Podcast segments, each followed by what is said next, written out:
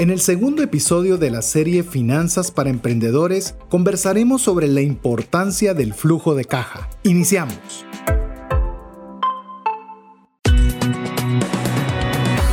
Nuestra mirada va más allá de los límites naturales. Nuestro objetivo, darte herramientas que puedan ayudarte a tomar decisiones financieras inteligentes. Somos trascendencia financiera.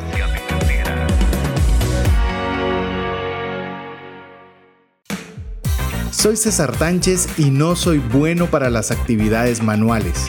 Las herramientas están enemistadas conmigo. Mi nombre es Mario López Salguero y uno de mis mentores empresariales fue Jack Welch. Soy Alex Crow y la misión de mi vida es ser feliz y hacer felices a los demás.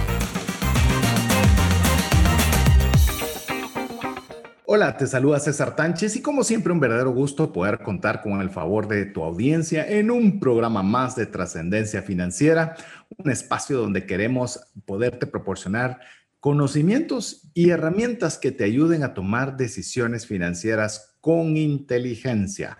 No es que nosotros no nos equivoquemos, creo que todo lo contrario, nos equivocamos bastante seguido, pero aprender de esas experiencias que hemos tenido, tanto las positivas como las negativas, para ayudarte a generar esos criterios de toma de decisiones, para que puedas tener una vida que trascienda financieramente, que es trascender financieramente mucho más allá de ti no solo tener lo suficiente para poderle proveer a tu familia, sino tengas más que suficiente para honrar a Dios con los recursos que tienes y también poder bendecir a otras personas producto de esa abundancia que puedas tener. Así que bienvenido al programa, bienvenido, insisto, si es primera vez, si ya eras parte de nuestra comunidad de trascendencia financiera, les damos la cordial bienvenida y estamos listos para arrancar el segundo episodio de esta serie que hemos puesto nombre Finanzas para Emprendedores. Así que estamos contentos para iniciar, pero antes de arrancar quiero darle la bienvenida a mis amigos que me acompañan en este programa el día de hoy, iniciando por Mario López Salguero. Bienvenido, Mario. Muchas gracias, César. Amigos, siempre es una gran bendición que ustedes nos den esta oportunidad para escucharnos en el programa de trascendencia financiera. Como ustedes saben, estamos muy entusiasmados para variar. Tenemos mucho contenido, tenemos muchas cosas que les queremos recomendar, especialmente en esta serie. Este es el segundo episodio de la serie Finanzas para Emprendedores, donde vamos a hablar de uno de los temas que personalmente me apasiona, pero principalmente veo que es importante porque muchas personas no le ponen atención, que es flujo de caja. Así que si ustedes ya están entusiasmados con la primera de los programas, en este los vamos a terminar de entusiasmar. Así es, y damos la bienvenida también a mi estimado amigo Alex Crow. Bienvenido, Alex. César Mario, muchas gracias nuevamente por permitirme compartir aquí con ustedes. A todos los que nos escuchan, muchas gracias. Espero que tengan un excelente día. Vamos a compartir un poquito de esto que creemos que puede ser muy bueno para todos, más ahora que se ha visto tanta gente eh, iniciando sus emprendimientos. Creo que siempre cae bien un consejo. A veces hay cosas que aprendemos o que sabemos desde que nacemos, pero se nos olvida lo que aprendemos a gatear. Creo que es válido recordarlo nuevamente. Esperamos poder darle algunas ideas ahorita que les pueda servir para su próximo negocio. Así como estaba mencionando Alex, me hizo recordar también, hay veces tenemos fracasos y esos fracasos no sabemos de dónde vienen. Hay algunos que sí sabemos que hicimos algo que no era lo apropiado hacer y de alguna forma como que la mitad del rumbo está encaminado. Pero hay veces que no sabemos, ¿verdad? O sea, no sabemos por qué falló esto, por qué este emprendimiento, este negocio no funcionó. Y hay veces que eso, falta de conocimiento es lo que nos impide eh, poder aprender y poder rehacer de una mejor forma. Y esto es parte de la idea de, de, esta serie de finanzas para emprendedores, porque hemos visto, y vamos a poner nuevamente el contexto general, es que las, finanzas personales más dañadas o las que, las que tienen los hoyos más severos son aquellas producto de malos emprendimientos. Y no estoy diciendo que un negocio fracase o un negocio puede tener éxito como puede fracasar, pero a veces el desconocimiento de herramientas que son cruciales para que un emprendimiento tenga mayores probabilidades de ser exitoso, eh, no las conocemos. Y al no conocerlas, eh, solo sabemos que falló algo, pero no sabemos qué. Y ahí es tal vez la importancia de poder conversar estos temas, porque yo pensaría, eso lo he dicho, pero no he preguntado la opinión de ustedes, amigos, eh, que si hablamos de emprendimientos, quizás el no conocimiento de las finanzas del emprendimiento es posiblemente uno de los factores más importantes para que un emprendimiento fracase. No sé qué piensan ustedes. Yo creo que definitivamente tener, miren, se lo voy a poner con un ejemplo. cuando yo estaba trabajando en una empresa, eh, mi jefe me dijo una anécdota que dice que él, su experiencia más grande fue lograr aprender con el dinero de otros. En pocas palabras, él lo utilizó para aprender cuando estaba todavía en relación de dependencia, todo lo que se debe y no debe de hacer en una empresa para no cometer esos errores al momento de estar emprendiendo. Y miren, esa es, la bendición que tenemos y por eso que nos entusiasta tan, somos tan entusiastas en poder compartir este contenido. No solo les damos la parte bonita de las, del emprender en esta serie, les vamos a dar también las partes donde hay que ponerle mucha atención. Es ese balance de conocimiento el que les da criterio. Y de nuevo, ¿todos los emprendimientos son buenos? No. ¿Todos los emprendimientos son malos? No. Solo hay que saber cuáles son esos puntos claves. Y miren, no se abrumen. Hablamos de mucho contenido en estos programas. Por eso es tan importante escuchar el podcast, ¿verdad, César? Para que así puedan ver despacio cómo van a, ver este contenido y lo puedan ustedes escuchar en un futuro pero lo importante es que sepan que existe ese contenido y en el momento que lo necesiten, pueden ir y lo pueden volver a escuchar. ¿Qué piensas, Alex? Estoy totalmente de acuerdo con ustedes. Creo que vale la pena escuchar el podcast. Yo los sigo a ambos, a cada uno en su, en su podcast. Y así como otros que han ido sugiriendo eventualmente, como el de Business Made Simple también. Y ya me estoy llenando de, de tiempo. Yo creo que vamos a dejarlo ahí en el, por el momento. Sí creo que es importante tener buenas herramientas, como mencionaban César y, Mario. Eh, una de las cosas que nos han recalcado mucho a los que estudiamos algo que tenga que ver con finanzas es que un buen porcentaje de las empresas, 82% eh, aproximadamente, fracasan por temas de efectivo, pero no es el efectivo por falta de ventas o no necesariamente es el efectivo porque hicieron mal su cálculo de venta menos costo, sino es el capital que necesitan para poder mantener esas ventas a lo largo del tiempo. Pensemos, por ejemplo, voy a comprar ropa porque ese es el nuevo negocio ahora y la voy a comprar en China y la voy a venir a vender en Latinoamérica. ¿Cuánto tiempo pasa desde que yo le tengo que pagar a la empresa en China para que ellos empiecen a producir, para que lo pongan en puerto? ¿Cuánto tiempo tarda el contenedor de puerto a puerto hasta llegar al, puerto en Latinoamérica? ¿Cuánto tiempo de ese puerto a mi tienda para que entonces yo pueda vender mi ropa? Para mientras tal vez pasaron tres meses, para mientras ya tuve que haber pagado tres veces el alquiler, ya tuve que haber pagado tres veces la planilla, ya tuve que haber pagado tres veces la luz, ya tuve que haber pagado tres veces el teléfono.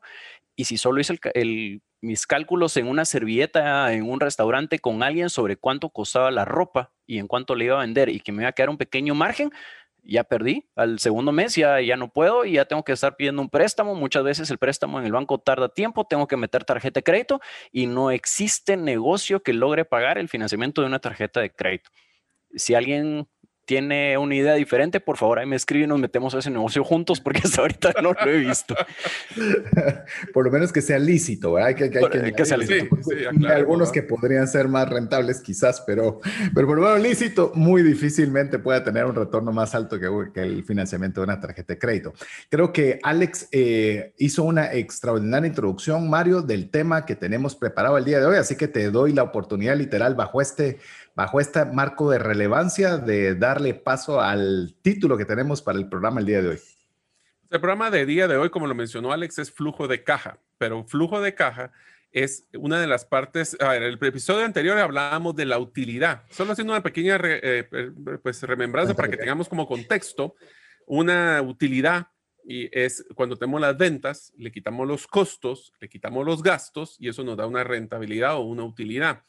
Pero lo que vamos a hablar hoy es lo que mencionaba Alex, es, ok, yo puedo tener 100%, o sea, de que todos los, todo lo que yo vendí, solo la mitad lo consumí en costos y gastos y poder tener el 50% de todas las ventas como utilidad. Pero eso no significa que mis empresas logren o este emprendimiento logre salir adelante si no tengo el cash, el dinero líquido en las manos para pagar una planilla. ¿Cómo sucede esto? Pues es también tenemos que tomar en cuenta que existe un, un, pues, un documento, es un reporte financiero que ordena esos ingresos y gastos de efectivo para ver cuánto dinero líquido o cash en la bolsa o en la cuenta voy a tener para poder, pues, aguantar esas responsabilidades que voy a tener. Obviamente existen estrategias que vamos a hablar el día de hoy de cómo mejorar el recibir el dinero y cómo poder retener el dinero en mi cuenta para poder aguantar las responsabilidades que se han generado. A mí me gusta eh, tal vez pensar con, con, el flujo de caja. Y, amigos, si usted eh, ha pensado en emprender o están emprendiendo, pues obviamente va a poder obtener mucho beneficio o va a poder obtener algún beneficio del programa de hoy. Pero si usted es una persona individual que no tiene la, la menor intención, aunque el COVID eh, a los que no tenían la menor intención los obligó a tener la intención de emprender. Pero si usted piensa, pues a mí no me afectó, no me afectó ni con el COVID, no creo que me vaya a afectar y creo que no voy a emprender, eh, utilice estos conceptos que vamos a conversar el día de hoy para su economía personal. ¿Cómo es que ese flujo de dinero o flujo de caja eh, que usted pueda estar percibiendo, cómo usted lo puede administrar de mejor forma y la incidencia que va a tener para sus finanzas personales? Yo tal vez voy a poner, antes de dar un ejemplo, Mario, querías mencionar algo. Yo creo que una de las, ¿sabes cuál es una forma de poder ver esto en nuestras finanzas personales, César? Es cuando nosotros recibimos nuestro cheque de salario y cuando terminamos de pagar todo no nos queda nada en la cuenta. Eso es tener mal flujo de caja, porque significa de que ya todo mi dinero lo tengo comprometido, lo que recibo líquido ya lo tengo comprometido. Miren esto como una forma muy sencilla. El flujo de caja es la gasolina que le tiene que echar el carro para caminar, ya sea un carro de emprendimiento o un carro de mis finanzas. Si yo tengo una enfermedad, y lo hemos hablado antes, ¿te recuerdas, César? Yo tengo una enfermedad y no tengo líquido para pagar la medicina, va a ser complicado porque voy a tener que endeudarme, ya sea con una tarjeta, con pedir dinero prestado. Esa liquidez en nuestra vida personal es clave. Okay, lo hablamos de hasta en el tema de invertir. Yo no voy a invertir si no tengo liquidez. ¿verdad? Entonces, esa es la forma para que todos lo podamos ver, ¿verdad?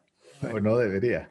Alex, creo que querías mencionar algo. No, no, César, por favor. En, el, en, el, en, el, tema de finanzas personales, con el ejemplo que mencionaba Mario, eh, quiero mencionarle algo más y quizás la forma más fácil de verlo son aquellas personas que tienen un ingreso fijo, pero también tienen un variable. Ejemplo, los vendedores porque tienen que hacer proyección o hacen normalmente proyección de cuántas ventas están haciendo, qué comisiones pueden recibir, esto es lo que estoy cerrando esta semana, esto cerraré en este mes, eh, tengo varias cuentas que están por cerrarse en los próximos meses y usted comienza a hacer una programación de flujo de caja para ver cuántos ingresos va a recibir durante un periodo de tiempo.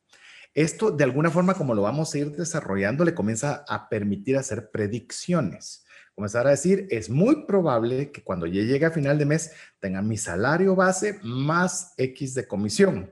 Y como ya llevo adelantados algunos negocios, es muy probable de que el siguiente mes pueda tener X cantidad de ingresos y sobre esa base usted puede tomar decisiones financieras. ¿Será que me va a alcanzar, verdad, César? Te va a alcanzar, vas a tener exceso de liquidez, ¿qué vas a hacer con esa liquidez? Ya vamos a, escribir, a describirles qué es liquidez, pero yo lo que quiero, amigo, amiga, que usted se imagine, que para poder sentar el contexto, eh, es que se imagine usted, a mí me gustaba un ejemplo ver un vaso que tiene agua. Tiene agua, no importa si está a la mitad, tres cuartos, como usted quiera, pero tiene un pequeño orificio. En el orificio está saliendo agua constantemente si usted no hace nada al respecto, se va a quedar sin agua, ¿verdad? Porque es imposible, por lo menos para temas de ejemplo, que usted pueda cerrar ese orificio, que son todos los gastos, ya sea como personas o como empresas, siempre van a haber gastos. Podrá no haber ventas, pero gastos le puedo asegurar que siempre van a haber. Entonces es como que usted decide también tener por otro lado, ya sea un chorro, ya, ya sea otro vaso lleno de agua y usted le está poniendo agua a ese vaso para que no importando que esté saliendo por un lugar, el vaso se mantenga constantemente con agua. Entonces, ese, esa entrada y esa salida de dinero es lo que hoy estamos enmarcando de una forma muy sencilla, lo que es el flujo de caja. Pare usted de ingresarle agua a ese vaso y se va a dar cuenta que vamos a comenzar a tener problemas serios en el emprendimiento, como lo puede ser en las finanzas personales. Dejamos de ingresar plata y cuidado, lo que nos queda de vida es lo que esté dentro del vaso. Si es poca agua lo que quede dentro del vaso, pues obviamente va a ser poco la poca la vida que tengamos y mientras ese vaso tenga más recursos, pues va a poder hacer frente a esas salidas de dinero. Pero hablé un concepto y quisiera Alex que nos pudieras apoyar un poquito con el tema de la liquidez, porque mencionaba bien eh, Mario que el, flujo de caja nos está dando los ingresos, una forma ordenada de poder llevar los ingresos y gastos, y esto nos va a predeterminar nuestra liquidez. Pero veamos un poco, eh, describamos un poquito qué es la liquidez. La liquidez es lo que nos ayuda eh, para poder pagar nuestros gastos. La liquidez es la cantidad de efectivo que tengo en el banco. Si pensamos en un balance general, vamos a tener los activos corrientes y del otro lado los pasivos corrientes. Pensemos en lo que son caja y lo que es deudas lo que es cuentas por cobrar, hay que considerarlo, pero hay que tener mucho cuidado porque yo no tengo la garantía de que realmente mis clientes realmente me vayan a pagar a tiempo. Yo tengo que saber que esa caja que yo tengo hoy disponible en el banco, el efectivo en mi cuenta bancaria personal para poder pagar los gastos que yo tengo de ese mes, sean suficientes para poder cubrir eso y que todavía me quede un remanente para ahorro para emergencias, para otros gastos imprevistos. Eh, la parte de cuentas por cobrar es lo que yo calculo que voy a cobrar de salario la próxima quincena, lo que yo calculo que mis clientes me van a pagar eh, el próximo mes no sabemos hoy si hay una pandemia yo me quedo sin trabajo, si la empresa baja las ventas, si el cliente cierra su empresa y por lo tanto ya no me puede pagar, siempre nos puede afectar de alguna u otra manera. Entonces, como bien mencionaba César, tenemos que tener mucho cuidado con qué es lo que creemos que vamos a tener contra qué es lo que tenemos hoy en el banco. Y yo creo que, ¿sabes cómo me gustaría complementar lo que dice Alex? Recuerden lo que vimos en el episodio anterior de facturación. O sea, yo pude haber facturado mucho dinero, 50 mil quetzales, dólares, donde usted está viviendo. Pero esos 50 mil no los tengo yo líquidos para pagar la planilla. Eso los facturé. Y si yo di crédito, 30 días crédito a mis clientes, son 30 días que ese dinero no, bueno, si todos pagaran a tiempo, ¿verdad? Eh, sería 30, 30 días de 50 que yo no tengo acá. Y ese 50 no significa que mis colaboradores o en algunos casos la energía eléctrica, por ejemplo, va a aguantarme también 30 días para que me paguen, ¿verdad? Entonces, esos son los juegos de diferencias entre un estado de resultados, que es lo que es la utilidad y lo que es el flujo de caja. Yo puedo haberlo facturado y sí, va a ser ingresos que puedo percibir, pero no lo tengo ahorita todavía en el banco, ¿verdad? Podríamos decir, eh, o puedo sumar a lo que ya bien decía Alex y Mario, que la importancia de la liquidez básicamente la podemos de una forma muy simple poder tomar dos áreas. Una que permite mantener el proceso productivo, porque obviamente sí estoy vendiendo, sí estoy caminando, pero tengo que tener el, el efectivo, la, gasolina. la cantidad disponible para poder mantener que la empresa continúe su, su giro normal, así también como me lo mencionaba Alex, para poder pagar o cumplir nuestras obligaciones porque hay obligaciones adquiridas, tenemos un préstamo sobre una maquinaria, tenemos los salarios de nuestro personal, es decir, tenemos eh, pagos que deben realizarse sí o sí, y la liquidez es la única forma en la que nosotros vamos a poder tener ese, esos recursos inmediatos para poderlos solventar. Eh, quiero contarles, amigos, que recientemente eh, tuve la oportunidad de comprar Monopoly en, en estos juegos de video y nos pusimos a jugar con mis hijas eh, para poder jugar un poquito, porque teníamos el tablero normal, pero me pareció curioso que estuviera en, formato digital para poderlo jugar y está interactivo y demás. Pero hay algo muy curioso cuando usted juega Monopoly. Si usted nunca ha jugado Monopoly, básicamente trata de comprar propiedades y las propiedades que tiene, pues las, eh, si alguien pasa por la propiedad que usted compró, pues va a tener que pagar una renta al dueño de la propiedad y se trata de ver quién tiene más plata y quién va a la bancarrota, en resumidas cuentas. Pero ¿sabe qué es lo curioso? que si uno no tiene una buena estrategia de flujo de caja y comienza a comprar, comprar, comprar, comprar propiedades, resulta en determinado momento que se queda sin efectivo. Entonces aquí entra la estrategia quién tiene mejor flujo de caja, porque en lugar de poder usted comprar, la tiene que subastar y tal vez la tiene que subastar a un precio sumamente barato porque no tiene el cash. Entonces ahí es donde, donde le digo, es un bonito ejercicio, si usted lo puede jugar también Monopoly, es, me parece una, una forma muy interesante de enseñarle a sus hijos incluso a poder administrar el dinero pero donde hay una estrategia de flujo de caja bien interesante, donde debe ser bien cuidadoso, porque no que haya una oportunidad inmediata significa que sea lo apropiado para usted si su flujo de caja no es el correcto.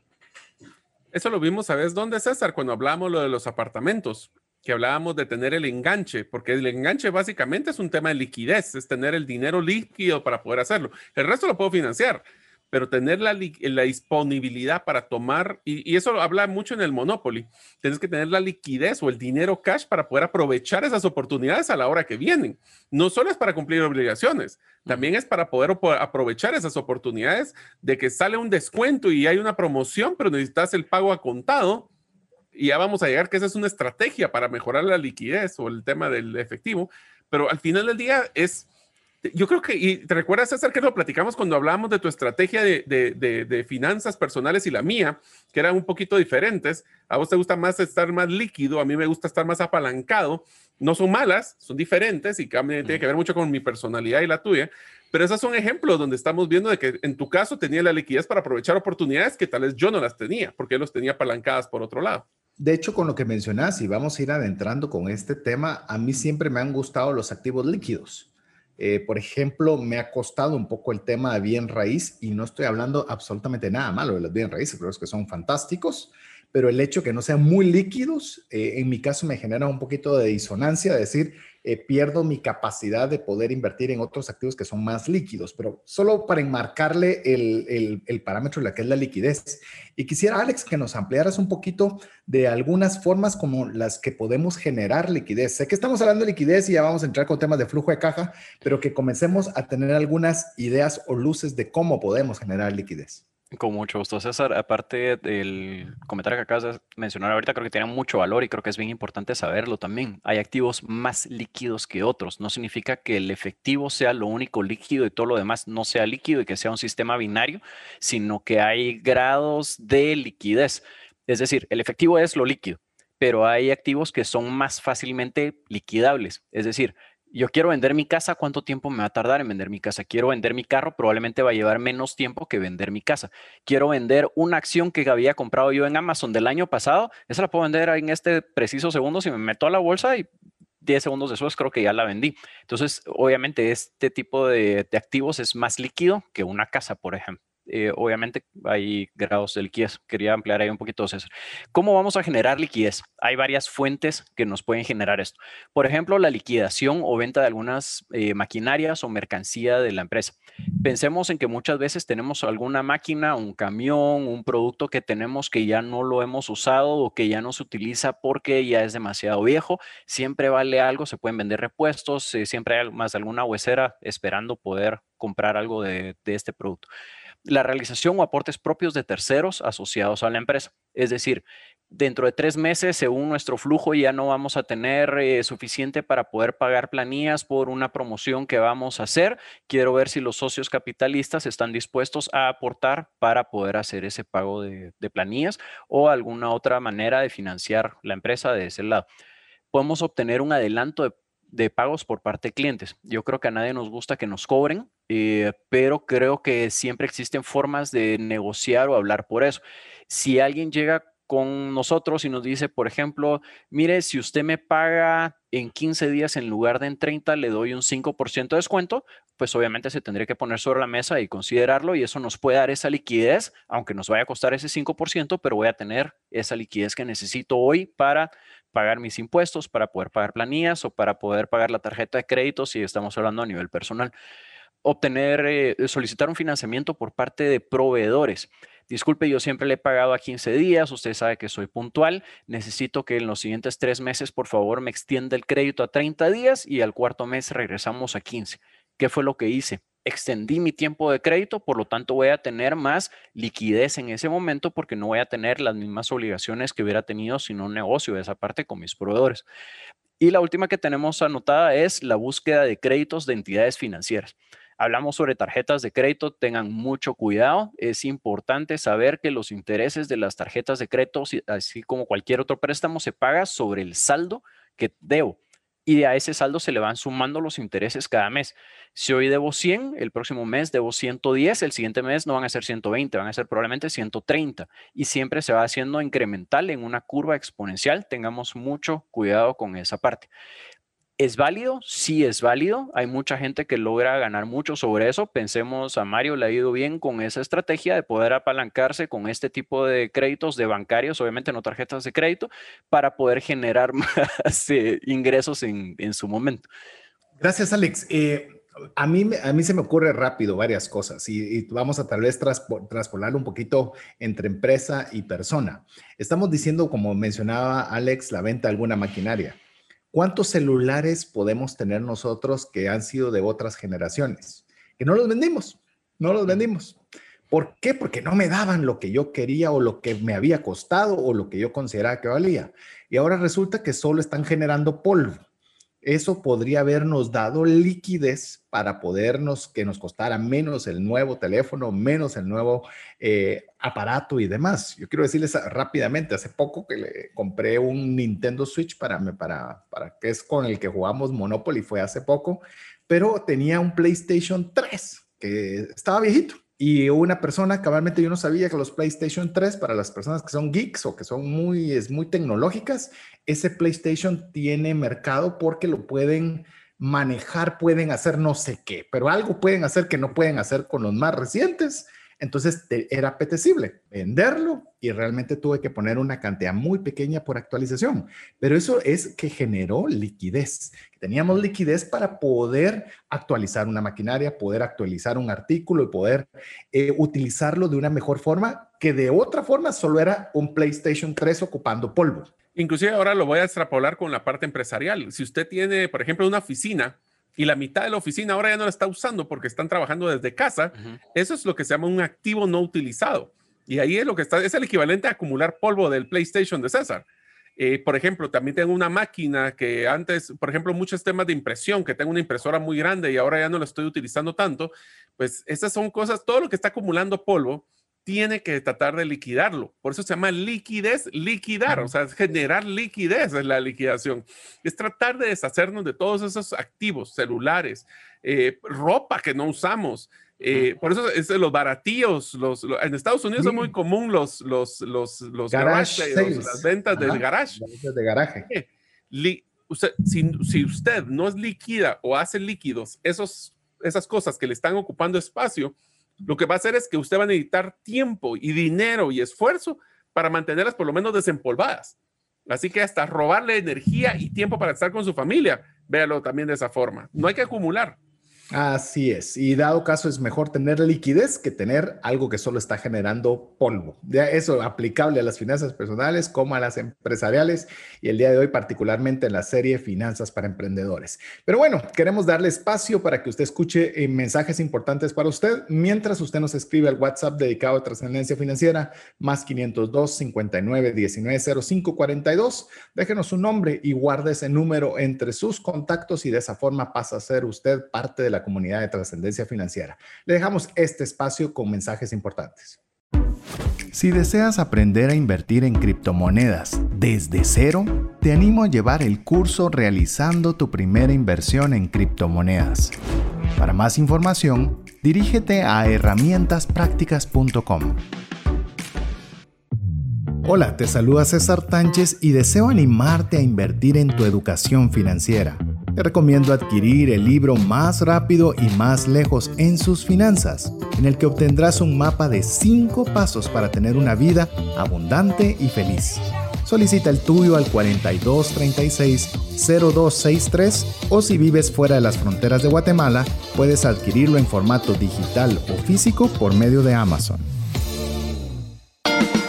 Decisiones financieras diligentes que honran a Dios y provean recursos para nuestras familias y prójimo.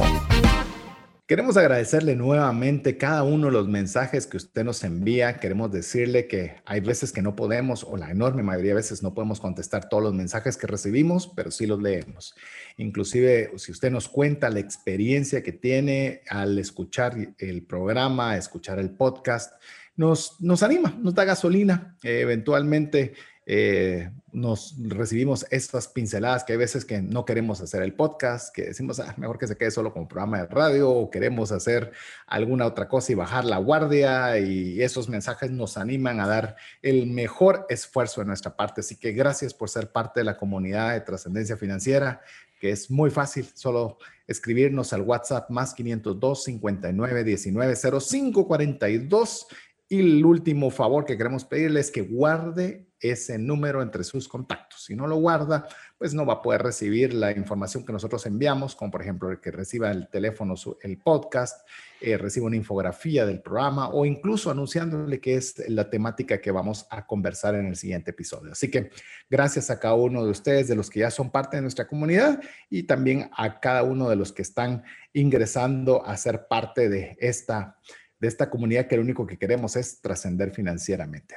Estamos, eh, continuamos con el tema que tenemos el día de hoy de la serie Finanzas para Emprendedores con la temática de flujo de caja.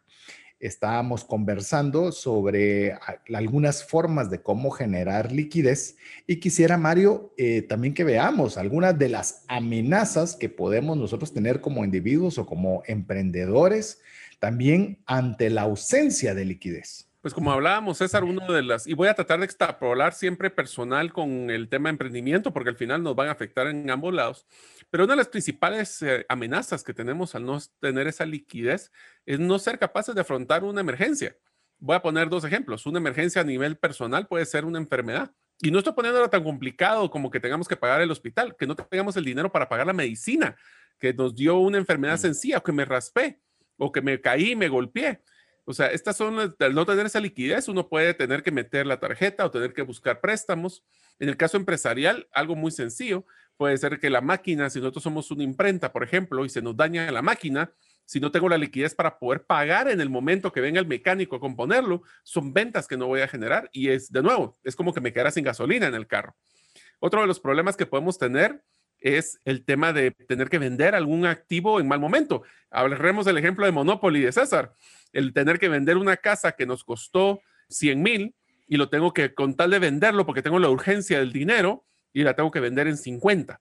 O sea, ¿cuánto perdí en esa transacción versus tener la liquidez y tener, darse el lujo de esperar por la oferta correcta?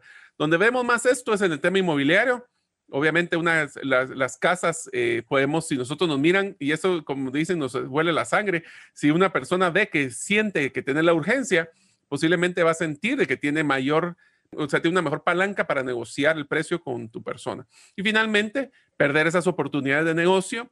Desde, miren, eh, les voy a dar un 10% de descuento porque el proveedor tiene falta de liquidez y si ustedes tienen el dinero para poder comprar ese producto, le van a poder dar un mejor beneficio y ahí genera mejor rentabilidad si no sabe qué es rentabilidad, puede ver el episodio anterior de, de, la serie. No sé si lo puede ver, pero seguro lo puede escuchar. Sí, ¿verdad? bueno, lo pueden ver en redes sociales también. Si quisieran ver en redes sociales, conocer. si ustedes están en la radio, los invito a que puedan ver en nuestras redes sociales, en la 98.1 o en la de César Tánchez, para poder vernos y conocernos en persona. Si no solo nos escuchan en la radio, los invito que algún día se metan a Facebook y lo puedan hacer. Así es, así le pone, le pone una, una cara a la voz. Yo creo tal vez, y quiero añadir antes de pasar al siguiente punto, en el tema de las tres cosas que mencionabas, Mario, el no ser capaces de afrontar una emergencia. Solo le voy a decir una estadística rotunda y dura. Estados Unidos, que es considerado uno de los países con más recursos del mundo, cerca del 49% de la población, es decir, uno de cada dos norteamericanos, no tiene el equivalente a 400 dólares para poder afrontar una emergencia sin necesidad de endeudarse. Imagínese, no tiene el equivalente a 400 dólares sin necesidad de endeudarse. Eso es, eso es dramático. Ese es un flujo de caja malísimo. Es decir, una cosa muy pequeña puede desestabilizar u obligar a la persona a contraer deuda. Y eso estamos hablando de un país que tiene un ingreso per cápita de 60 mil dólares por año. Imagínense, ya no traduzcámoslo, por lo menos nosotros que emitimos en Guatemala, que estamos hablando que más o menos, si no recuerdo mal, tal vez Alex tiene mejor el dato, son 4 mil dólares de ingreso per cápita de Guatemala. ¿Y cómo puede ser la diferencia de la realidad? Es por eso el tener un flujo de caja no es poca cosa es una gran cosa. Si usted tiene al menos esa cantidad ahorrada para poder afrontar una emergencia, está mejor que el 49% de norteamericanos. Imagínense, eso, es, eso es, no es poca cosa. Eh, segundo, en el tema de forzar eh, vender en mal momento, lo, es uno de los consejos que, por ejemplo, con Mario damos en el tema de criptomonedas. Para los que nos siguen, eh, saben que somos apasionados con esa temática, pero algo que les decimos a las personas, no invierta todo en criptomonedas, por más que aparente ser una buena alternativa de inversión, porque se puede quedar sin liquidez. Ok, resulta que viene la emergencia y usted tiene todo invertido, por ejemplo, en criptomonedas y resulta que entonces, eh, como necesita liquidez, se ve forzado a vender en un momento que quizás no era el más apropiado para vender. ¿Eso significa que la liquidez, había que hacer sacrificios? Sí, pero si usted hubiera tenido la liquidez, podría no haber tocado ese activo de momento y haberlo dejado esperarse un poquito y ya no digamos el aprovechar las oportunidades. Me recuerdo antes de darle a, Alex, para que vamos con el siguiente punto, yo le decía a mi abuelito una, cuando era jovencito y quería encontrar un capitalista para un emprendimiento infalible que yo le llevaba, imagínese, le decía, mira, que va a hacer esto y vamos a lograr aquello. Y, y la pregunta de mi abuelito me dijo, ¿y tenés dinero? Me dijo. Eh, ya le iba a decir, no, por eso estoy aquí. Pero la respuesta de mi abuelito fue, mi hijo, las oportunidades son para el que tiene dinero. Y me cayó re mal, me cayó re mal la respuesta porque dije, oh, se perdió el negocio del siglo, pero aprendí. Realmente si nosotros queremos aprovechar las oportunidades, pues la liquidez es la que nos va a poder permitir tener acceso cuando se presenten. Yo creo que esto resalta, mi estimado Alex, de que realmente el efectivo, como dicen los gringos, cash is king. El efectivo es el rey. Vos no sé qué pensás vos de esa frase. Definitivamente, César. El efectivo es el rey. Si el 49% de personas que viven en Estados Unidos no tienen los 400 dólares y usted tampoco los tiene, no se sienta bien, mal de muchos, consuelo de eh, no tan inteligentes, pero por no decirlo bien. Eh, creo que vale la pena siempre tener cuidado con eso y es importante trabajar eh, en encerrar ese chorrito de ese vaso para poder hacerlo lo más delgado posible para que podamos tener más agua dentro del vaso eh, a pesar de que los ingresos tal vez no sea tan rápido poder mejorarlos. La mayoría de las empresas sobreviven no necesariamente por la rentabilidad, sino por el manejo del flujo de caja. Era lo que comentábamos al principio. Rentables sí son. Compran en 100, venden en 120, tienen un margen de 20, perfecto. Pero si no tenían el flujo de caja para mantener esas ventas por esos tres meses o cuatro meses desde que compran hasta que venden, pueden tener complicaciones serias. Eh, otra estadística bastante dura. Ustedes saben que en la crisis del 2009 hubo muchos multimillonarios que llegaron a la triste decisión de terminar con su vida porque no tenían efectivo, no tenían cómo pagar la planilla de esa quincena, no tenían cómo pagar a sus acreedores, no tenían cómo cancelar sus deudas. Sí, sus empresas valían miles de millones de dólares, pero eso es concreto y es eh, la operación, etcétera. El flujo de caja que ellos no tenían los llevó a tomar esa decisión. Si ellos, habiendo hecho eso, tuvieron no tuvieron. Creo que tomaron la mala decisión de hacer eso. Pensemos en nosotros también, cualquier crisis puede venir ahorita. En el 2009 fue la crisis de las casas, ahorita en el 2020, 2021 ha sido el coronavirus. En algún momento puede haber cualquier otra crisis por cualquier otro motivo. Tenemos que estar preparados para poder tener. ¿Qué es lo que nos va a servir? El efectivo qué bueno poder tener casas, qué bueno poder tener carros, qué bueno poder tener eh, diferentes activos, el efectivo es importante. ¿Qué pensás de eso, Mario, aunado con el concepto de, ahora si querés vamos viendo qué es el flujo de caja neto, o porque hay un flujo de caja y hay un flujo de caja neto que tiene también sus connotaciones interesantes. Quiero empezar, César, con una pequeña historia. Y es que cuando tuve la oportunidad, en la, en la Asociación de Gerentes de Guatemala, tuve la oportunidad de asesorar a muchos emprendedores del interior. Y voy a poner el ejemplo que ahorita me regresó de una señora, voy a decirle doña Juana, para decir un nombre X, que tenía una tortillería. Esta señora ya era, tenía muchos años de ser en la tortillería y había contratado ya a tres eh, señoritas adicionales para poder hacer la tortillería. El problema es de que quería tener en la segundo lugar o la segunda ubicación de sus tortillas en el mismo pueblo, pero no tenía la liquidez o no tenía el efectivo para poder hacerlo. Sin embargo, cada día vendía más tortillas. Entonces le hicimos un análisis de qué era lo que estaba pasando. En versión corta es que tenía un serio problema de flujo efectivo, pero les voy a contar por qué. Y es bien sencillo. Ustedes han visto que cuando van con una señora que vende tortillas, tienen el delantal y en el delantal tienen unos agujeros que es un tubo, básicamente es un agujero que tiene el tubo donde ellas meten el dinero. El problema es que esta señora tenía, pues como muchas señoras tienen tres, cuatro, en este caso tenía seis hijos, el señor trabajaba en otra cosa, pero todos los niños llegaban al final de la, tienda y empezaban a pedir, papá, mamá, fíjate que tenemos necesidad de unos cuadernos y necesito también comprar el gas porque se acabó el gas. Uno de los eh, problemas que encontramos es de que mezclaba su flujo de efectivo personal con el de la empresa. ¿Saben cuál fue la solución? Le cosimos el delantal y le enseñamos que del lado izquierdo era la mano del flujo o del dinero de la tienda o de la tortillería y el del derecho le enseñamos a hacer un presupuesto para sus gastos del día de la familia. Y entonces no mezclamos uno con el otro, porque entonces eh, no, y inclusive le enseñamos a que cuando se le acababa, si los 100 de quetzales o 100 de lo que tuviera en el lado derecho se acababa, cuestionar en qué se acabó, porque entonces manejaba un presupuesto diario de su flujo de efectivo. Un flujo efectivo neto es la diferencia básicamente entre esos ingresos, entrada del, de la bolsa del delantal y las salidas de ese, de ese dinero del delantal. Y eso nos va a generar, al final del día miraban si tenía todavía dinero en la bolsa o no.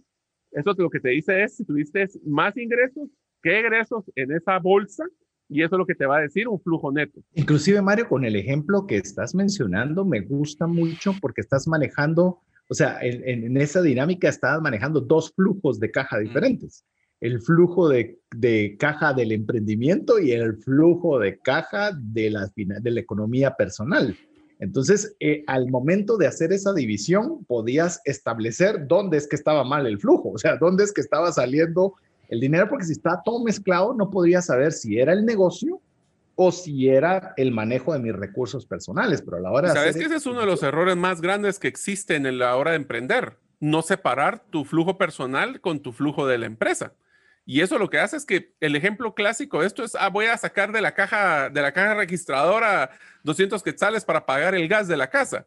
Entonces no sabes si te estás quedando sin efectivo porque el emprendimiento no está dando la talla o porque te estás gastando más en la casa o no. Así es. Y esto te lo da el flujo neto, de saber exactamente si te va a dar positivo o te va a dar negativo. Y esto eh, podemos enumerar algunas, algunos factores de importancia sobre el flujo neto o el flujo de caja, mi estimado Alex. Si nos puedes compartir algunas. Eh, la importancia, por supuesto, eh, es uno, anticiparse a futuros déficit o falta de efectivo. Es decir, generar pronósticos. El comentario que hacíamos antes.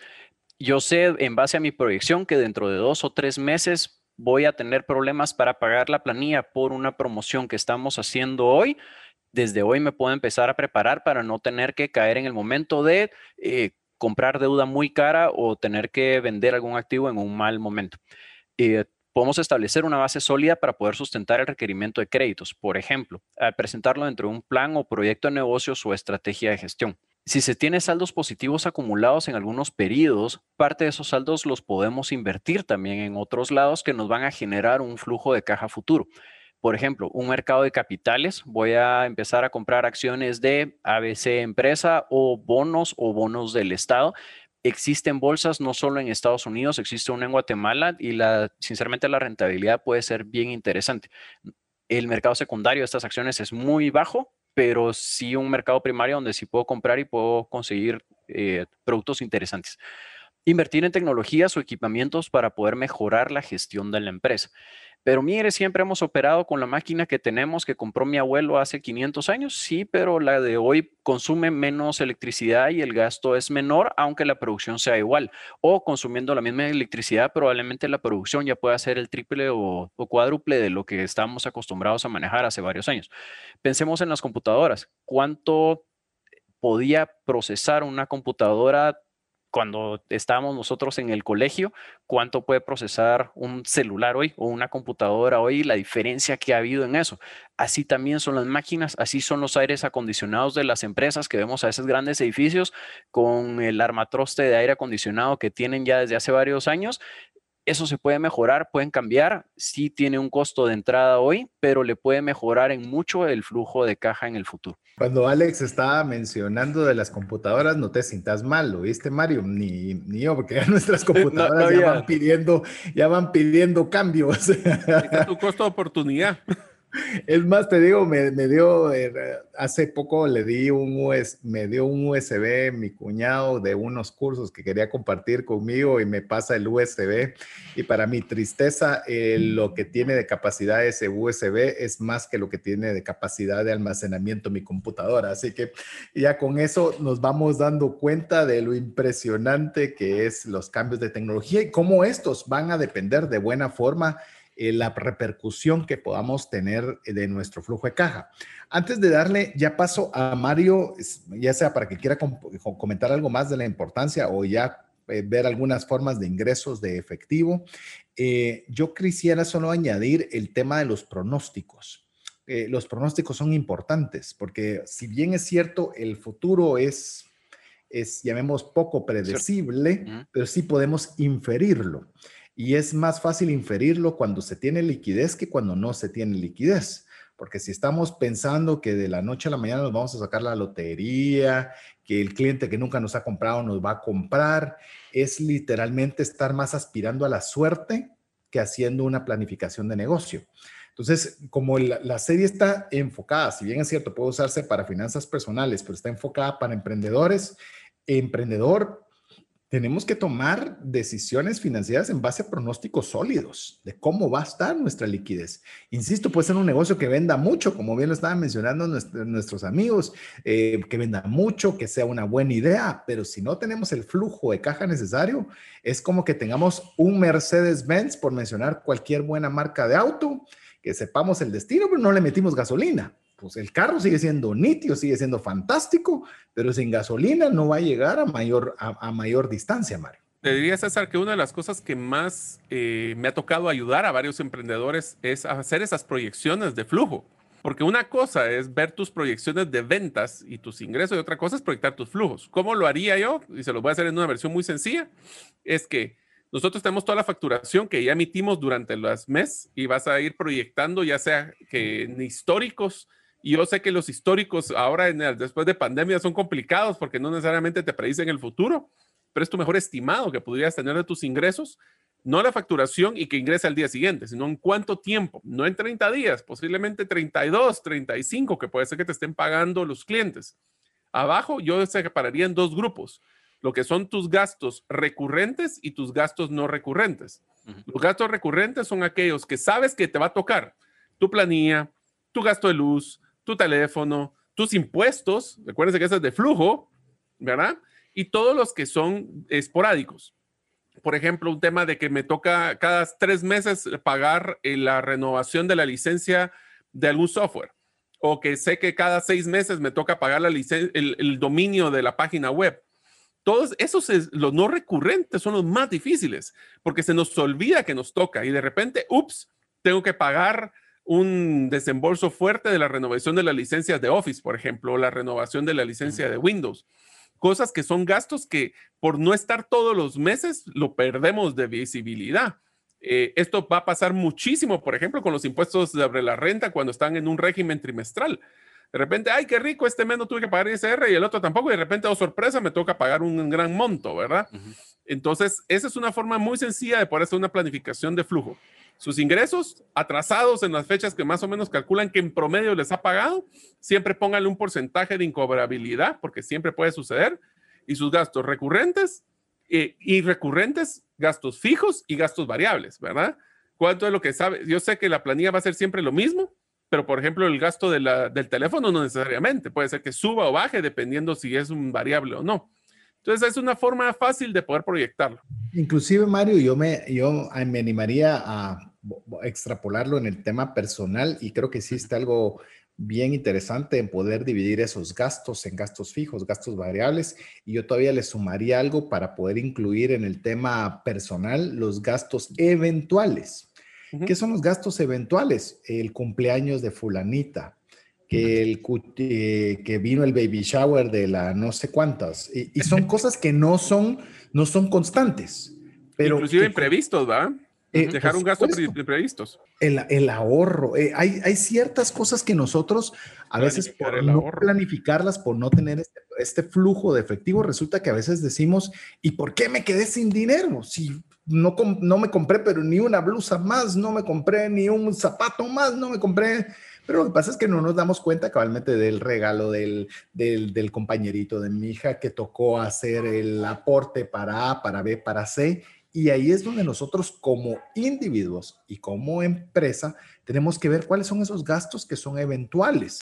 Nosotros tenemos que hacer alguna reposición de maquinaria, compra de nuevos insumos, eh, yo que sé, pactamos una renta X, pero tenemos que dar una adicional a cada seis meses, no sé, y eso nosotros lo planificamos dentro de cada uno de los meses que nos faltan para llegar a esta etapa. A mí me gusta decir que, por ejemplo, en Navidad, si vamos a hacer comida de más, vamos a gastar regalos de más, ¿por qué no establecer el cuánto es ese monto global y nosotros hacemos la previsión de flujo de caja durante los 11 meses previos para que cuando tengamos o llegue ese momento, lejos de recurrir a deuda o gastarnos un aguinaldo o hacer algún otro tipo de actividades no planificadas, tengamos el flujo cada mes para poder solventar esa situación. No sé si querés añadir algo con esto, mi estimado Alex. Eh, sí, correcto. Creo que es importante algo que has mencionado muchas veces en los podcasts anteriores. Eh, hay que anotar los gastos. Si nosotros llevamos un historial de todos los gastos que voy haciendo mes a mes, es más fácil poder llevar esa contabilidad y poder llevar ese, ese orden que necesitamos. Esto nos va a hacer dos cosas. Uno, nos va a hacer reflexionar sobre las cosas en las que hemos gastado que tal vez no deberíamos de haber gastado. Y dos, nos va a poder llevar un mejor control para poder tomar decisiones en el, en el futuro. Si quiero hacer a partir de hoy ya mi presupuesto, pero no tengo idea de qué es, en qué he gastado antes, va a ser más complicado me pueden decir si es cierto, al final igual me van a quedar 500 porque es lo que siempre me ha llevado, lo apunte o no lo apunte, sí, pero lo que yo no lo que yo no mida, no lo puedo controlar. Si yo no estoy midiendo cuántos cafés me tomé afuera, yo no estoy midiendo cuántas blusas me compré afuera o cuántas camisas o cuántos regalos, va a ser más difícil el poder llevar ese control y tal vez esos 500 por llevarlos a 700 al final del mes y ya voy a poder tener un pequeño ahorro cada mes a mes para poder estar más tranquilo y para poder mantener ese rey de efectivo tranquilo que no me vaya a hacer falta al momento de una emergencia. En esa temática que estabas mencionando, Alex, eh, me hizo recordar, eh, por ejemplo, un pasaje bíblico en el cual, pues obviamente, se pone a José como el administrador de todo Egipto y él ve que hay una gran bonanza, obviamente por una instrucción divina y demás, pero solo quiero, solo quiero ir al, suceso, eh, centrarme en el suceso, en el cual hay una gran bonanza durante siete años los cuales pues comienzan a hacerse todas las reservas de grano posibles para que efectivamente vienen después siete años de mucha necesidad y de mucha escasez. En ese momento, el grano era equivalente a dinero, era altísimamente líquido. O sea, el que tenía grano tenía comida y el que tenía comida podía vivir. Es decir, el grano podía canjearse por absolutamente cualquier cosa. Entonces, independiente de que una revelación divina en el caso del, relato bíblico, creo que es una buena enseñanza de cómo nosotros debiésemos aprovechar ese flujo de caja cuando hay bonanza para poder tener esas reservas financieras o esa liquidez necesaria para cuando vienen los tiempos difíciles. Porque si algo es una realidad, o tal vez a Alex y a Mario no les ha sucedido, pero les voy a decir en mi caso, es que siempre hay problemas en los emprendimientos, ¿verdad? O sea, siempre, por lo menos en mi caso, eh, no siempre salen las cosas como yo quisiera. Eh, siempre hay más de algún imprevisto. Tal vez en el caso tuyo, Mario, no ha sucedido, pero a mí me suele suceder con cierta frecuencia. A cada rato. De la teoría al hecho hay un gran trecho, dicen. Siempre hay un túmulo en la carretera, César. Así para, para, que entiendan mis amigos, ¿por qué es que dice Alex eso? Es porque cabal, los que, exactamente los que nos escucharon el año pasado se enteraron que tuve un pequeño percance a través de un túmulo que no vi y me, pues tuve un accidente en moto por eso. Así que sí, existen un poquito de túmulos en la carretera de la vida y el del emprendimiento. Y túmulo es obviamente un, ¿cómo lo podríamos decir? Porque en, Costa Rica y otros países se, se, dice de forma diferente, pero esas... Eh, bultos que se ponen en la carretera para que, las, para que los vehículos bajen la velocidad y no vayan a 500 por hora como iba, como iba Mario. no, no ibas ni tan rápido, hay que, darte, hay, que darte el mérito, simplemente no se miraba por una sombra, entiendo que así fue, ¿verdad, Mario? No estaba pintado y, no, y estaba en una sombra de un árbol, eh, yo siempre voy de último, iba de último, pero esta vez se me adelanté un poco y tuve la mala suerte. Al final aquí estoy para contarla, así que fue un accidente, pero siempre sale uno adelante. Así es, tope también es una forma, nos, nos dice aquí cabalmente en producción Jeff, es otra forma de poder decir un túmulo cuando decimos acá, o donde sea su país, si nos escucha fuera de, de las fronteras de Guatemala, ¿por qué no nos escribe al WhatsApp más 502 59 19 05 42 y nos cuenta cómo se dice también esta palabra en su país?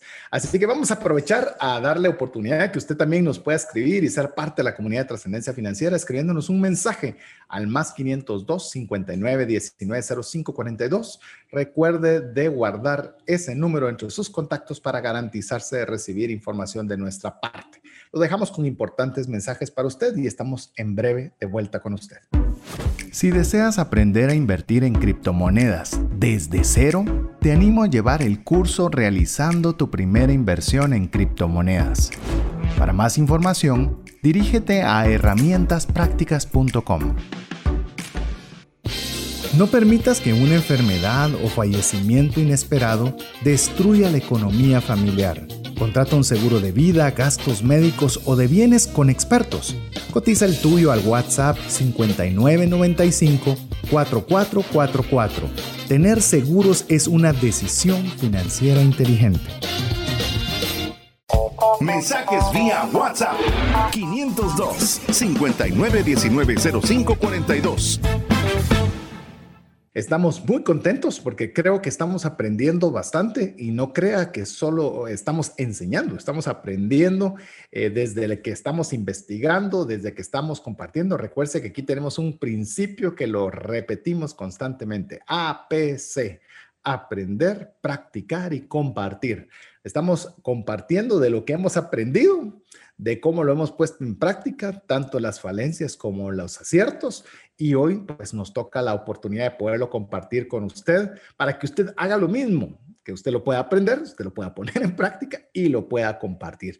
No seamos egoístas en quedarnos con todo el contenido. Compartámoslo al mayor número de personas. Por eso le insistimos que si usted recibe el podcast en su WhatsApp, que se lo mande a todos sus amigos, se lo mande a todos sus familiares.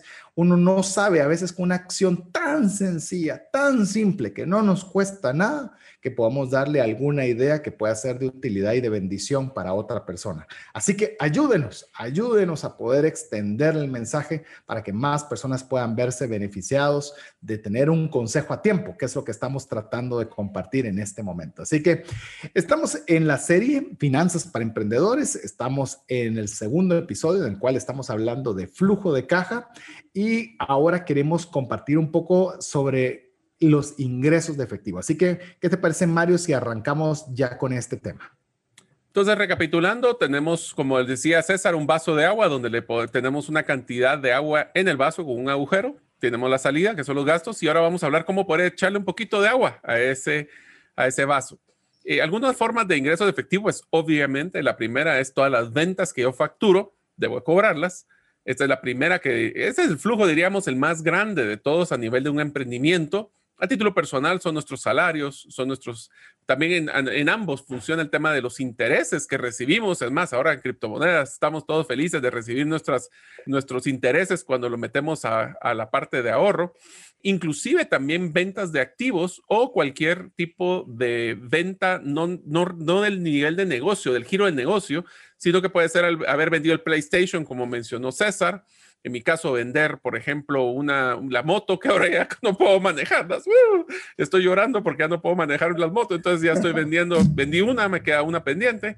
Pues bueno, esas son parte de los, de los ingresos que podemos tener. Inclusive puedo mencionar algo solo añadiendo a esto, eh, para darle paso a Alex si quiere añadir algo relacionado o que bien nos platique él de las, de las salidas de efectivo.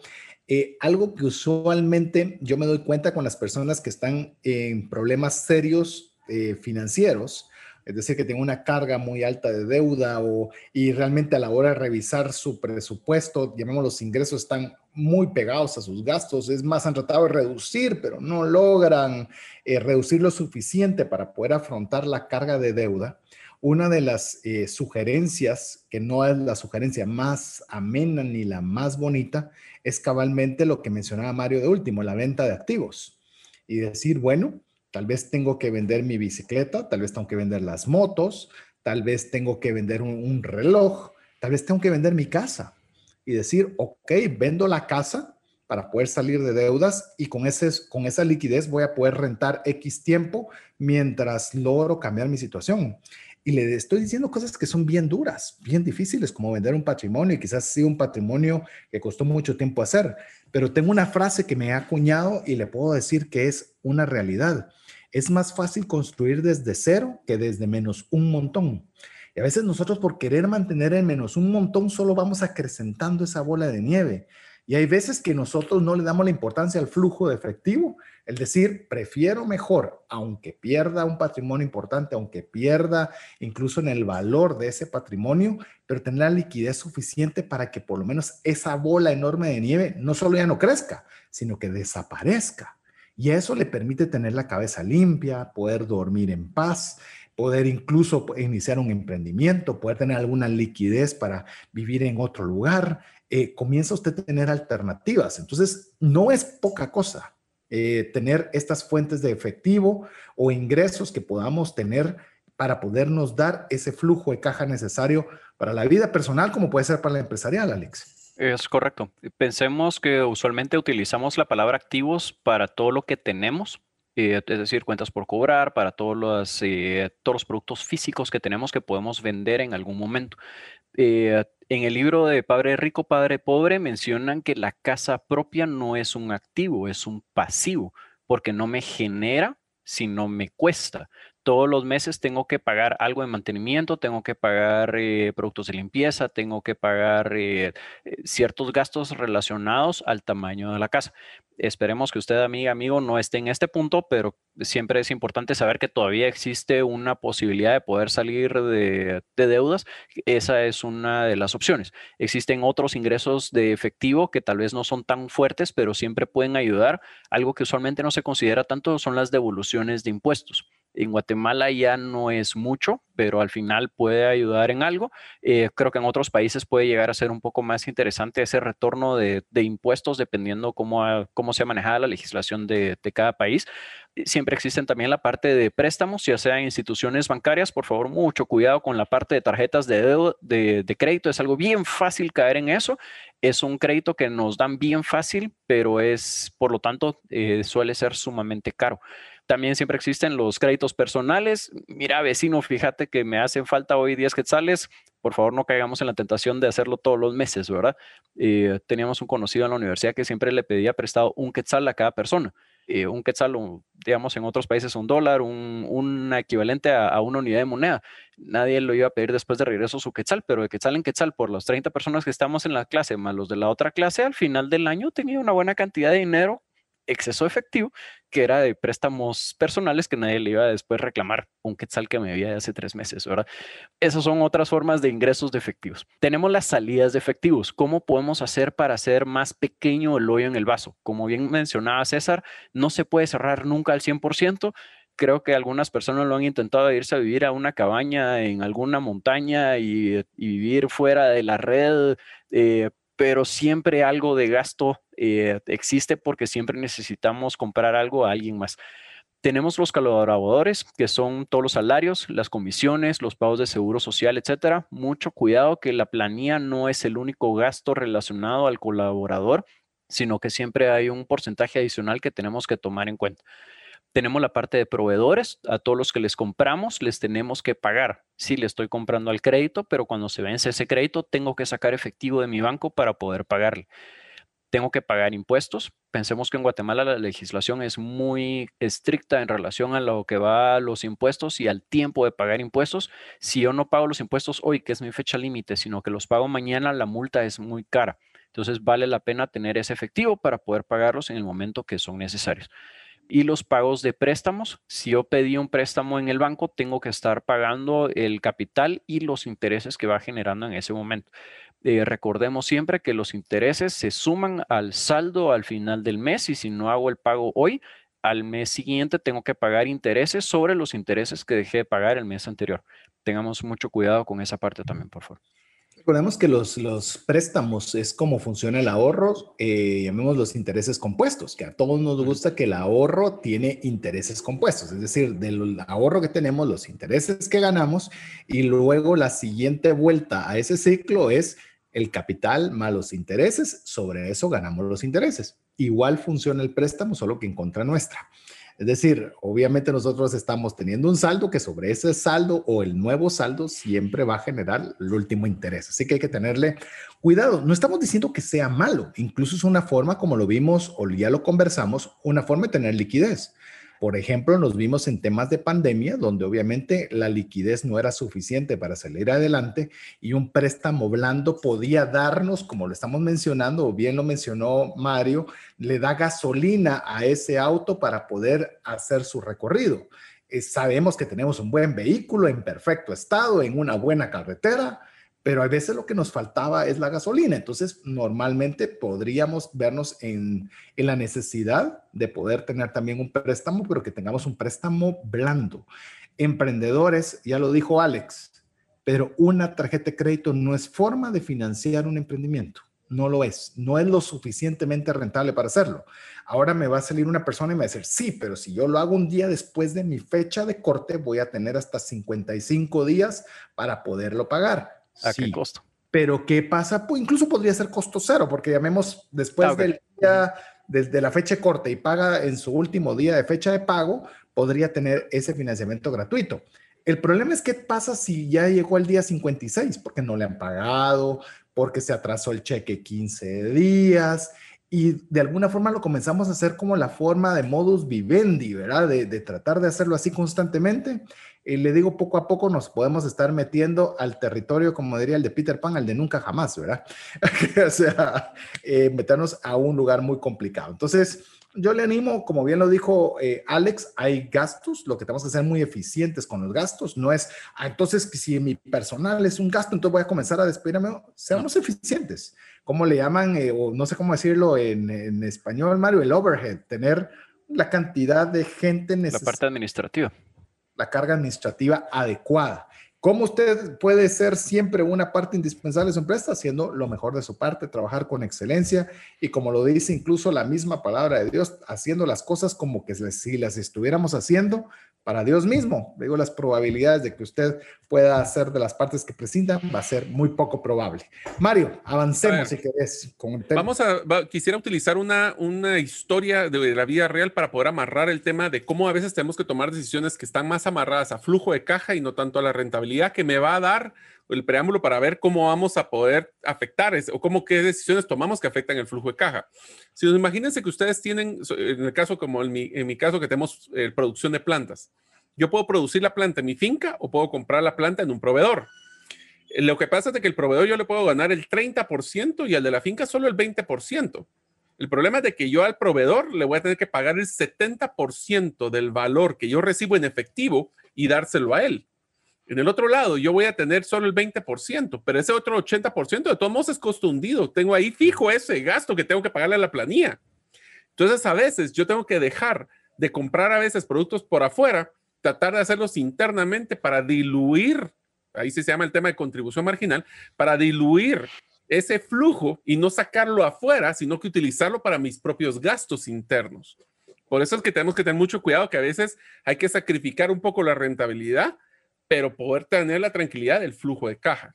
Algunos temas que afectan el flujo de caja puede ser inclusive que porque el proveedor me dice, eh, mira, ahora ya no va a ser 30 días de crédito, sino que son 60. Son 30 días de que todo el costo que está relacionado a venderle a ese cliente, me lo voy a tener que, hay un costo financiero que mm. usualmente le llaman costo escondido, porque no me doy cuenta. Sí, 30, 60 días, pues si es un buen cliente, no importa. Son 30 días de materia prima, de mano de obra, de salarios, de impuestos, ese es un problema. Otra cosa, y es más, otro de los costos escondidos que usualmente no nos damos cuenta, es que si omito una factura, yo voy a pagarle el impuesto del IVA a los 30 días. Más sin embargo, yo voy a recuperar ese IVA hasta dentro de 60. Entonces, yo no solo estoy financiándole al cliente, estoy financiándole al Estado. Otro puede ser las cuentas incobrables. En la cuenta incobrable, no solo no recibí el dinero, sino que saben qué, pagué el IVA hace 30 días donde yo tuve que desembolsar, el, gobierno no pierde. Entonces ellos recibieron su dinero de su IVA y yo no recibí ni siquiera el ingreso. Pues que tiene doble, yo le llamo doble whammy, ¿vale? doble golpe en el flujo, un tema del incobrable. Apalancarse con los proveedores o con los clientes, yo puedo también apalancarme, usar esa estrategia al revés con mis proveedores y pedirles que ya no, esta factura no se la pague en 30 días, sino que en 60. Ahora, tengan mucho cuidado, especialmente aprendimos eso en la pandemia. Si me comprometo con un proveedor, puede ser que me den más 10 crédito por la relación buena, pero si les quedo mal, nunca más me la vuelven a dar. Y entonces tenemos que tener esa buena relación. Inclusive estrategias como pagos parciales se pueden utilizar, pero siempre cumplamos lo que prometemos. Si no, esa liquidez se va a ir viendo para abajo cada día. Yo diría, e incluso te voy a decir un caso real, voy a omitir nada más los nombres en el cual eh, obviamente había un ciertos ciclos en los cuales en temas de pandemia, en la, en el peor momento de pandemia, en lo cual habían ciclos que habían de crédito, en la cual se le daba cierta materia, no era materia prima, sino producto terminado a, a estos vendedores para que pudieran colocar el producto y obviamente les daba tiempo de venderlo, recuperar y pagar sus cuentas pendientes. Pero resulta que obviamente en el momento más duro de la situación de COVID, pues todos estos lugares estaban cerrados, en los cuales pues obviamente se quedaban con saldos que no podían vender. Y entonces obviamente eso implicaba que los 30 días no se cumplían y obviamente la empresa comenzaba a tener problemas de flujo de caja pero a la vez teniendo el deseo no solo de mantener el proceso productivo, sino también de poder ayudar a cada una de estas personas que de una forma obviamente no intencional no podían hacer frente a esto. Y parte de ello fue de buscar incluso eh, soluciones hasta creativas. Por ejemplo, en este caso, por ejemplo, decir, ¿sabes qué? Dame más tiempo o dame más producto que me va, voy a tener que colocar adicional al que tenía y en las cuales pedirle cierto tipo de garantías Decirle, mira, ¿sabes qué? Eh, dame producto, no porque tengas la obligación de darme y dame más crédito porque tengas la obligación de ayudarme, sino que, por ejemplo, te puedo dejar en como garantía este vehículo, como garantía esta bicicleta, como garantía tal bien para poder tener yo la, ambos la tranquilidad de poderse ayudar en momentos de dificultad. Y me pareció curioso, porque no era una forma ventajista, cuidado, ¿verdad? Porque pueden haber personas que sí lo utilicen como una forma de ventaja, pero era una forma de que ambos estaban viendo cómo no afectar el flujo de caja de ambos. Porque si algo nos enseñó el COVID dentro de muchos aprendizajes, creería yo, uno de ellos es que solitos no podemos salir adelante. Ya necesitamos de otros. Y, por ejemplo, yo no sé cómo fue en el caso de ustedes, pero en el caso mío, de que tuvo que haber una posibilidad de ayuda en renta, porque estábamos cerrados, no, la gente no se movía, y el, obviamente la forma de poder estirar el flujo de caja, ya lo, no me recuerdo si Alex o Mario lo mencionaba, es decir, ¿saben qué? Eh, estaba pagando TX de renta, permitíme seis meses poderte pagar con un descuento, ¿verdad? Porque no quisiera verme obligado. a nada. ¿Ah? de cero a nada es mejor algo. Es que sabes que es lo más interesante y se lo dejo como una experiencia, pero ese fue el aprendizaje más grande que tuve asesorando muchas empresas en COVID. No es de que se te baje la gasolina, es que no se te apague el carro. En una empresa no es de que de repente tengas que reducir y vamos a ver ahorita, Alex nos va a contar de las estrategias para reducir el ciclo de efectivo, pero no se trata solo de estar peleando y jugando ese, ese proceso es que no se te acabe la gasolina para que se te apague la máquina. Eso es muy difícil lograr levantar un emprendimiento que se te apague porque no tuviste efectivo, a bajar los niveles para poder mantenerlo, aunque sea tal vez no a 100 kilómetros por hora, tal vez a 40, pero logras mantener esa inercia de movimiento en el emprendimiento. Ahora sí, Alex, ¿qué tal si nos cuentas, verdad? Antes, de, que sea, antes de que sea Alex, voy a contar una, una anécdota que tenemos los tres. Me ganaste. Cierta oportunidad. Ah, lo ibas a contar, entonces te la cedo, dale. Te la cedo. Por favor, César, ya empezaste.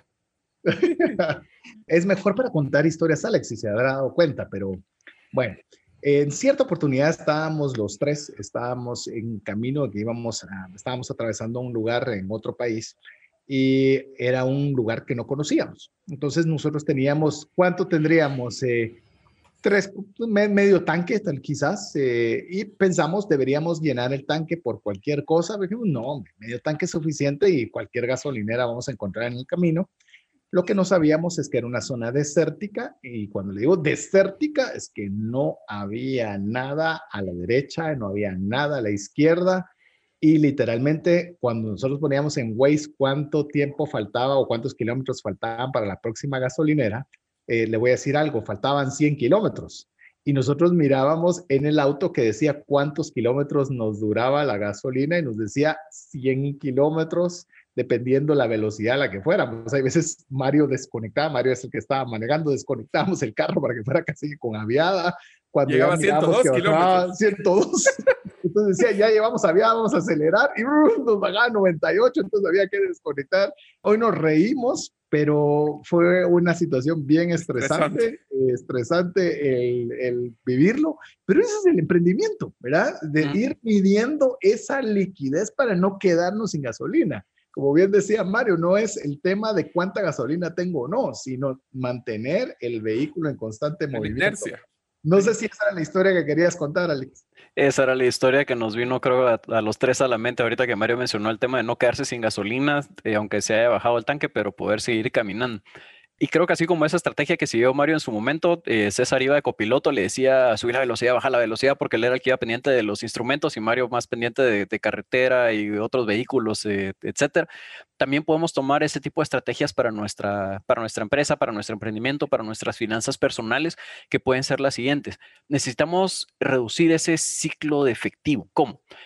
Podemos dar promociones de descuento por pago anticipado. Lo habíamos mencionado antes, eh, se pueden acercar eh, con sus clientes a decir, si me pagas, eh, me tienes que pagar dentro de 30 días, si me pagas dentro de 15, te doy un X por ciento de descuento, te doy un producto adicional, te doy promocionales, te doy algo a cambio de, de ese pago anticipado.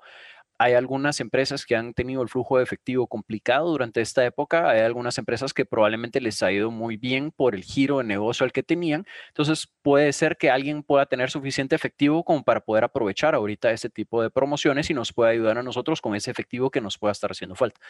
La parte de factoring eso no es algo tan usual en Guatemala, pero sí se puede dar y es algo muy válido hacerlo. Yo le vendo mis facturas a un banco que me paga hoy y el banco es el que se queda cobrándole a, las empresas a las que yo le vendí o a las personas a las que yo le vendí.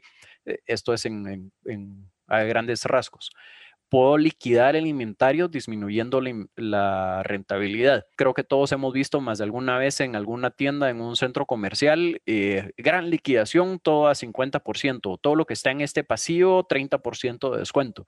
Ese es el tipo de liquidaciones que se pueden hacer de inventarios, ya sea completos o parciales, para poder aunque sea disminuyendo la rentabilidad para nosotros, poder generar ese efectivo que puede ser que nos haga falta en ese momento. Tenemos pagos parciales a proveedores. Recordemos que si tenemos a un proveedor es porque lo escogimos y es porque es la empresa o la persona que mejor nos puede suplir la necesidad que nosotros tenemos. No es de nuestro interés el que esta persona o empresa también quiebre. Necesitamos darle nuestro efectivo para que pueda seguir brindándonos el servicio o producto que nosotros necesitamos para poder seguirle dando nuestro producto o servicio a nuestros clientes y poder mantener esa cadena eh, en un estado saludable. No podemos dejar de pagarle a los proveedores, pero sí podemos llegar probablemente a un contrato, a un trato diferente, decir, no puedo pagarte la totalidad, pero te pago un parcial hoy, te pago otro parcial dentro de cinco días, otro parcial cada viernes, hasta lograr eh, completar el pago que tengo que hacer. Downsizing es una palabra muy fuerte, eh, lo que significa es, tengo 15 personas en mi planilla, tengo 500 personas en mi planilla, voy a reducir un 10% los salarios. Obviamente es una decisión dura y a esto quisiera hacerle una capacitación también. César había mencionado casi al principio, si nosotros estamos en una empresa, esto puede servir o si estamos en el área personal, puede servir otras cosas. Pensemos que al final la mayoría de nosotros trabajamos en una sociedad anónima. ¿Qué es una sociedad? Es donde una persona con dinero pero sin tiempo, contrata a una persona con tiempo, pero sin dinero para que entre ambos puedan hacer un trabajo donde ambos ganen más. Si una de estas personas falta, ambos se perjudican. Si yo estoy trabajando en una empresa y yo estoy trabajando en la parte de producción, yo no puedo decir, ah, la parte de flujo efectivo no me interesa porque ese es el área de cobros y finanzas. Al momento de que la alta gerencia tenga que tomar una decisión tan dura como una reducción de costos de personal, ¿quiénes van a ser los primeros que se van a ir? ¿Los que tuvieron una actitud positiva y están empujando por la empresa o los que siempre estaban viendo cómo escaparse y a las 5 menos un minuto ya la computadora estaban apagadas, ya estaban abajo listos esperando para poder pagar pasar la tarjeta? Eh, si es cierto, hay un tiempo de familia, pero creo que todo es un balance y creo que en tiempos de crisis tenemos que afrontarlo todos de diferente manera y poder generar todos y ayudarnos entre todos. Otra de las estrategias podría ser el variabilizar los costos y evitar costos fijos. Pensemos en los eh, ejemplos que habíamos mencionado en la emisión anterior. Si no lo escucharon, los invito a escucharlo a través de podcast en las mayores plataformas que existen. Si yo tengo un propio carro donde estoy haciendo la distribución de mis productos, yo tengo mi propia bodega, yo tengo mi propia oficina porque yo la compré, ¿tiene un costo cero o no tiene costo cero? No tiene un costo cero, aunque sea mío, el mantenimiento de la oficina la tengo que pagar, hay un costo de oportunidad asociado a ese activo o a ese pasivo, dependiendo cómo lo querramos llamar, la oficina propia que tengamos. Si la producción de la empresa no me alcanza para lo que hubiera tenido que pagar de alquiler de la oficina, Mejor cierro la empresa, alquilo la oficina a alguien más y me quedo viviendo mis rentas, tal vez más tranquilo, menos estrés y más dinero. Si no me alcanza para poder pagar el alquiler de un carro, significa que algo no lo estoy haciendo eficiente porque me debería poder autopagar mi alquiler del vehículo para poder hacer esa distribución. Entonces, eh, tengamos eh, mucho cuidado con esos costos fijos. Si yo tengo un costo fijo muy alto y mis ventas se bajan, ese costo fijo me puede complicar el efectivo. Si yo tengo costos variables y mis ventas bajan, mis costos bajan junto con esas ventas y tal vez el efectivo ya no me es tan complicado. Obviamente al momento de crecer las ventas, ahí me interesa más tener eh, costos fijos y no costos variables para que los costos no me incrementen tanto, pero eso va a ser la diferencia de estrategia según el momento que vayamos viendo en cada empresa. Mario, ¿qué te parece si y ya para llegar al final del programa vemos brevemente el tema del capital de trabajo para un emprendedor? Perfecto. Eh, solo un comentario antes. Amigos, cuando ustedes están pensando en temas de, downsizing o bajar personal, recuerden que tienen que tener mucho cuidado con dos cosas. Uno es que son vidas las que estamos tocando y segundo es de que el costo no solo es quitarme el salario, es que voy a tener que pagar posiblemente indemnizaciones, pasivos. Entonces, en decisiones de flujo, el de sacar personal es una decisión no solo difícil, sino que es costosa ante nuestro flujo. Algunas de las del capital de trabajo que tenemos que hacer rápidamente es los recursos financieros para poder operar. ¿Cuánto tiempo voy a estar esperando a que caigan las primeras ventas? Acuérdense que nadie empieza vendiendo el día uno. Tenemos que esperar ese ciclo para generar esos clientes y ese dinero para ingresar. Y no va a entrar a 100. Vamos a ir creciendo poco a poco. Entonces, sí va a llevar meses poder llegar a tener y ese capital lo necesito, que es flujo de caja. Otro es el CAPEX y estos son CAPEX y OPEX. Esos son dos datos que yo y, términos que aprendí por las malas a la hora de hacer un plan de negocios. El CAPEX es todo lo que tiene que ver con inversión y el OPEX es lo que es de operación. Así es muy sencillo. CAPEX es todo lo que tiene que ver inversiones de, inmobiliario, equipo, eh, adecuaciones de espacio. En mi caso, cuando me tocó hacer la clínica, fue carísimo todo el tema de adecuación porque me dieron en área gris y tuve que poner desde aire acondicionado hasta todos los quirófanos. En el caso del OPEX es básicamente los salarios, el tema de costo laboral, prestaciones, provisiones que tengo que tener, los gastos administrativos, rentas, mucho cuidado. También hay que hacer a veces depósitos, no solo la renta mensual, sino que el depósito que tuve que dar para que me dieran el bien inmueble, eh, a veces eh, aportes que hay que hacer, temas de intereses, financiamientos, etcétera. Así que hay que planificar no solo con el ideal, sino, es más, esperar lo ideal, prepararse para lo peor, especialmente en flujo. Así es, así que esperamos que haya tenido usted el día de hoy bastante eh, contenido para poder aprender sobre el tema de flujo de caja que creemos que es vital. Ya lo mencionamos, es la gasolina que mueve el vehículo para poder seguir operando un emprendimiento y operando las finanzas personales. Si no tenemos ese ingreso, ese flujo de capital, pues obviamente nos ponemos en serios problemas, tanto en la empresa, ese 82% que mencionaba Alex de fracasos por falta de flujo de efectivo de los emprendimientos, lo podemos trasladar perfectamente también a las finanzas personales. Pero bueno, llegamos al final del programa. Le animamos que si usted quiere repasar el contenido que hoy hemos hablado, hemos hablado de muchas cosas el día de hoy, la forma correcta es que usted busque el podcast y para poder o ponérsela más fácil es que usted sea parte de la comunidad de trascendencia financiera, escribiendo un mensaje más 502 59 19 05 42,